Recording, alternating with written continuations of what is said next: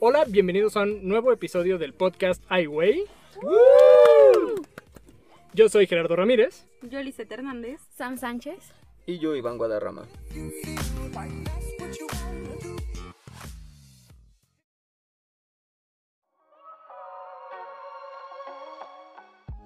Bueno, el día de hoy vamos a hablar sobre Shark Tank.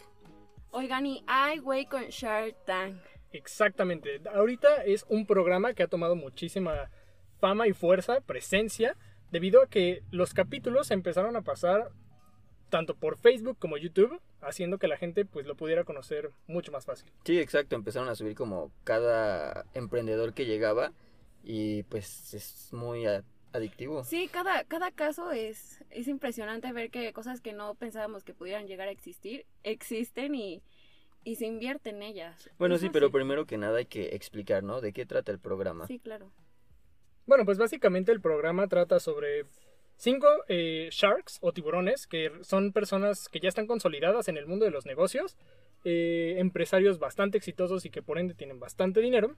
Y esto permite que pues vayan emprendedores con un producto nuevo que necesitan inversión para ver si pueden convencer a uno de los sharks para que invierta en su proyecto.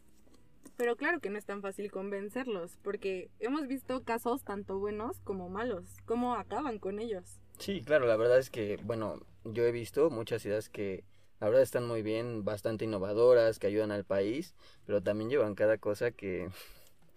sí, sí, que dices, no hombre... ¿Cómo aceptaron eso ahí, no? No, no lo crees hasta que lo ves realmente. Yo creo que incluso los mismos que hacen el casting dicen, a este brother se lo van a comer vivo los tiburones, vamos a dejar que pase nada más para, para ver qué pasa, ¿no? A ver qué... Sí, aparte Luego los presupuestos que piden son exorbitantes para realmente el producto que llevan. Claro, tomando en cuenta que bueno, los tiburones deciden que también está la evaluación eh, basado en las ventas que lleva el producto sin una inversión. Eh, y ya de ahí, pues es lo ven si va muy de acuerdo o no el porcentaje que están ofreciendo por la inversión que están pidiendo. Sí, pues sí, básicamente ahí los emprendedores van a exponer su producto, su servicio y ya, si les convence, pues los ayudan económicamente y con todo su expertise y todo lo que saben. Ahora, bueno, también es importante aclarar que los Sharks no son personajes X. O sea, tenemos a Rodrigo Herrera, por ejemplo, que es el director de Genoma Lab, una de las productoras farmacéuticas más grandes del país, que, que además tiene presencia internacional. Y pues bueno, muchas veces hemos visto anunciados sus productos, seguramente tal vez incluso en algún momento los hemos comprado. Sí, como los Asepsia, este. Sí, de hecho sí. Golcoche. sí. o sea, no los hemos comprado, pero... claro. Bueno, no sabemos. Pero, pues que sabemos que ustedes pues a lo mejor sí, los han topado mínimo en has visto dos comerciales en el super. de... Bueno, en super o en la tele los, los has escuchado, los has visto. Por ejemplo, también está Arturo Elias Ayub, ¿no? Que es director de finanzas, si no me equivoco, de Telmex. De Telmex y en sí de, de grupo, ¿cómo se llama? Slim. Ajá, grupo Slim, Fundación Slim y todo eso. Y pues de hecho eso también ha permitido que este tiburón realice inversiones mucho más fuertes eh, porque tiene precisamente todo el respaldo de esa compañía. Claro, sí, aquí en México, pues que no tiene Slim. Sí, definitivamente es uno de los hombres más ricos, no nada más de México, sino del mundo. Y pues digo, también se entiende que tenga más facilidad porque también es... E, está casado con la hija de, Carlos Slim. Pues sí, eso también ha de ayudar un poco, ¿no? Sí, definitivamente. un poco bastante. ¿Quién más está? Está... Está Carlos Bremer, por ejemplo, que es este el director general de una de las bancas más rentables de todo el país. Se llama um, Grupo Balúe. Y pues bueno, además de, de ello, también se dedica muchas veces a ser sponsor de muchos atletas mexicanos que realmente tienen mucha presencia a nivel internacional. Por ejemplo, en las últimas peleas del Canelo, traía eh, la marca de Balue en sus, en sus shorts, por ejemplo, ¿no? Y patrocinan muchos eventos deportivos. Carlos Bremer creo que realmente es uno de los tiburones muchísimo más solidarios, más comprensibles, yo creo que incluso más accesibles, que realmente ven más allá del negocio, que digo, todos lo hacen, pero Carlos Bremer tiene esa va más allá de nada más ver el negocio y también ve cómo es el lado humano. Claro, sí, intenta ayudar. Es lo que yo también me he dado cuenta. Muchas veces eh, los demás tiburones dicen como, no, pues este negocio no me va a aportar nada. Y él, pues, hasta como por buena onda, sí, ¿no? Yo digo que llegue a invertir en los empresarios que van. Sí. También está, por ejemplo, Patricia Armendáriz, que es este igual directora general de igual otra banca, pero que esta se dedica al desarrollo de pymes, pequeñas y medianas empresas, eh, y en realidad es más como una especie de incubadora que se llama Financiera Sustentable. Eh, ha sido también, por ejemplo, ha estado presente en negociaciones de tratados internacionales de México y es una persona con mucha presencia en lo que respecta a economía y negocios en, en el país. También, bueno, de esta empresaria no sé mucho, Ana Victoria, es mexicana, pero la verdad yo no... También tiene una incubadora de negocios, pero se centra más en apoyar a las mujeres emprendedoras. Ella realmente va más como por ese lado. Pues sí, con una corriente que bueno existe desde hace mucho tiempo, que es el feminismo. Ella está más centrada en apoyar a las mujeres que desean superarse, desean emprender y pues es como su principal enfoque. Pues claramente vemos que tenemos a personajes muy fuertes reclutando a los emprendedores. Y pues, ¿por qué no pasamos a hablar un poco de los casos que hemos visto? Pues sí, hay unos casos que son muy buenos y otros que son muy malos. No sé si sí. recordaron alguno de los peores. Yo quiero hablar de uno que sí fue, no sé si el peor, pero fue muy chistoso para mí. O sea, dije, ¿cómo es posible que quieran vender esta idea o este producto más bien? Que fue la chancla que era de pasto. que no sé qué piensen ustedes, pero yo en lo personal no me siento muy cómoda pisando el pasto.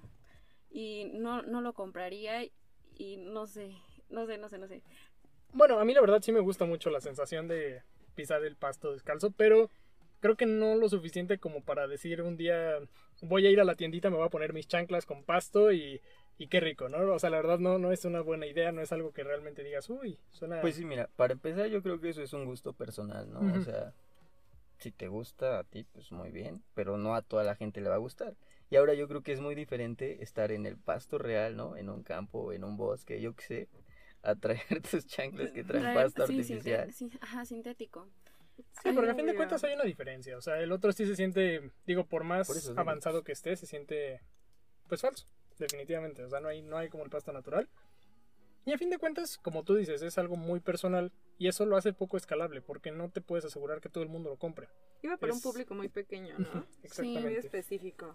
Y digo, normalmente ese es el problema de muchos emprendedores que hacen productos que realmente no hacen mucho sentido, que no crees que realmente los puedes ver en otros países, realmente rompiendo con todo lo que es el mercado, sino realmente pues son cosas que bueno, se les ocurrieron para satisfacer a lo mejor alguna necesidad, pero muy personal, no van realmente a ver más allá de eso. Pues sí, pero mira, aquí tengo, bueno, yo he visto otro, no sé si lo han visto, uno de las organizers. Ay, sí. No es posible. Y lo peor de todo es que sí han pegado. Y si hay gente que paga Sí, por eso. exactamente. O sea, ¿Pero qué son? Pues Bueno, son dos dos chavas, chavas, que cobran por irte a, organiz- a organizar tu closet o tu alacena. pero, Pero, pues no te cobran de que Sí, dos no- mil pesos ajá, o no. tres mil. Cobran 12 mil pesos, si no estoy mal, 12 mil, 15 mil pesos creo. Mm, más, y además más. te Yo a veces- cobran extra si utilizan cajitas, porque ellas luego en sus, en sus proyectos utilizan como cajas de plástico etiquetadas, pintadas así como a mano, entre comillas bonitas, pero pues te cobran extra esas cajas y pues bueno, la verdad por lo que estás pagando es como para que ya te lo incluyeran, ¿no? ¿Y si decidieron invertir en ese proyecto? No, No.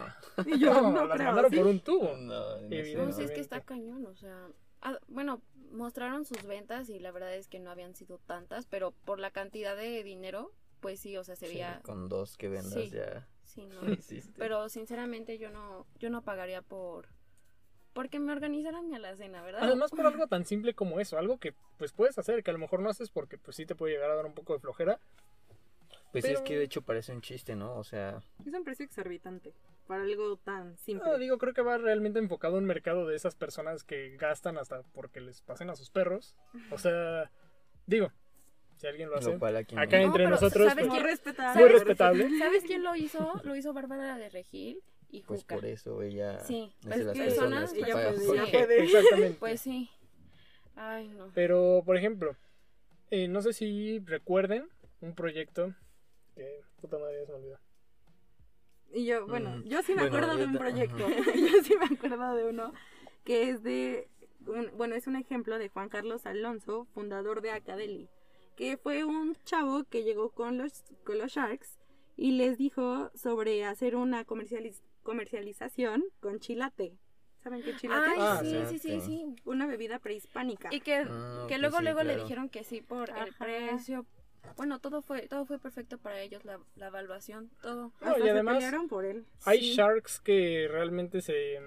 Por ejemplo, Patricia Armendáriz está muy enfocada en todo lo que es el lo país. sustentable. Eh, no, y además el país. O sea, por ejemplo, han habido emprendedores que llegan con un muy buen negocio, pero como el nombre está en inglés y no tiene esa raíz mexicana, muchas veces por eso ella se ha quedado afuera.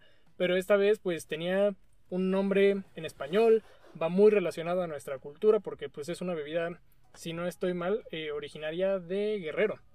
Entonces, este, pues sí, le pareció muy buena idea y, y sí, se pelearon como por Pues, ver quién pues se sí, llevaba. mira, fíjate, yo creo que en mi opinión, eh, bueno, es un programa de televisión obviamente, ¿no? Pero ahí eh, los Sharks intentan apoyar a los que quieren hacer que México sobresalga, ¿no? A que tienen productos nacionales, que hacen sus cosas aquí, como tú dices, eh, nombres de México. Y pues eso me parece bastante bien. Y también cabe aclarar que muchas veces unos han llevado a- hasta regañizas, yo creo, ¿no? O sea, por ejemplo, Sí. no sé si ubiquen el proyecto de Homework Dealer, Claro. ¿les suena? pues bueno, básicamente les resumo. Eh, trataba sobre una chava que se dedicaba a vender tareas con un panel de expertos de distintas materias que se llevan desde primaria tal vez hasta la prepa universidad, eh, que pues realmente saben de lo que tratan las tareas y bueno, tú te contactas con ella y les sabes que me pidieron un ensayo de este tema. Y ellos te lo hacen y tú pagas por él. Y, y bueno, obviamente a los Sharks no les pareció algo muy ético. Sí, de hecho ese capítulo fue muy polémico porque Sí. dices, ¿cómo puedes ir a exponer ese tipo de cosas ahí en un programa que, bueno, no es en vivo, pero es un reality show, por así decirlo? Ujú. Pues es que es más de la cultura, ¿no? Siento que está muy normalizado ya el, en las escuelas, por decir en las universidades, nosotros, hay muchas personas que venden las tareas, que ofrecen su servicio de hacer tus materias y todo eso por un costo. Pues sí, pero ¿estás de acuerdo que en el fondo sabes que eso no está bien? O Sí, sea, al fin y al cabo es este, termina siendo corrupción, ¿sabes? Y más aún Pues sí. tomando en cuenta que todos los Sharks han invertido en algo en México. Siempre, todos. Entonces siempre buscan como de cierta forma mejorar fomentar, el país. ¿no? O sea, que uno haga sus tareas. Y bueno, creo que una de las cosas en las que somos deficientes, tristemente, es la educación. O sea, nuestro pueblo no está bien educado, está acostumbrado a tener todo fácil. Y pues bueno, obviamente a los Sharks no les pareció algo muy inteligente en lo que invertir. Y Justamente sería fomentar como que siguiera pasando esto. Pues sí. Siento que hay muchos casos, tanto buenos como malos, pero pues la verdad es muy entretenido verlos. Pues sí, eso sí, la Sí, verdad. sí. Por eso ha subido tanto su popularidad. Porque pues en estos tiempos de cuarentena Sí, ya no ves uno y decir, quieres sí. ver otro y otro. Y... no, y además digo, tomando en cuenta que el algoritmo de Facebook, una vez que ves Mm, uno. Te entras a. Watch y está infestado de Shark Tank. Sí. Y Sí, bueno, eso esto... también, quién sabe cuánta lana hayan pagado para que sus capítulos salgan tanto, ¿eh? Que Eso bueno, yo creo que muchas veces son incluso subidos, me atrevería a decir de forma tal vez no lícita, ilegal vaya. Pues Porque- que a mí sí, ¿eh? Me salen los de Shark Tank Ah, sí, de la es- Ah, página sí, también oficial. Pero eso lo implementaron después de que subieran los capítulos o bueno, fragmentos de los capítulos de forma ilegal. Pero pues bueno, ya hablamos un poco de Shark Tank, de lo que es y de los casos que hemos visto. Ahora es el turno de ustedes de ir a verlos y decirnos qué opinan. Cada viernes pasan un capítulo nuevo de esta temporada en Sony Channel a las 10 de la noche. Y si no, los pueden ver en redes sociales. Pero bueno, muchas gracias por escuchar nuestro podcast. Ay, güey.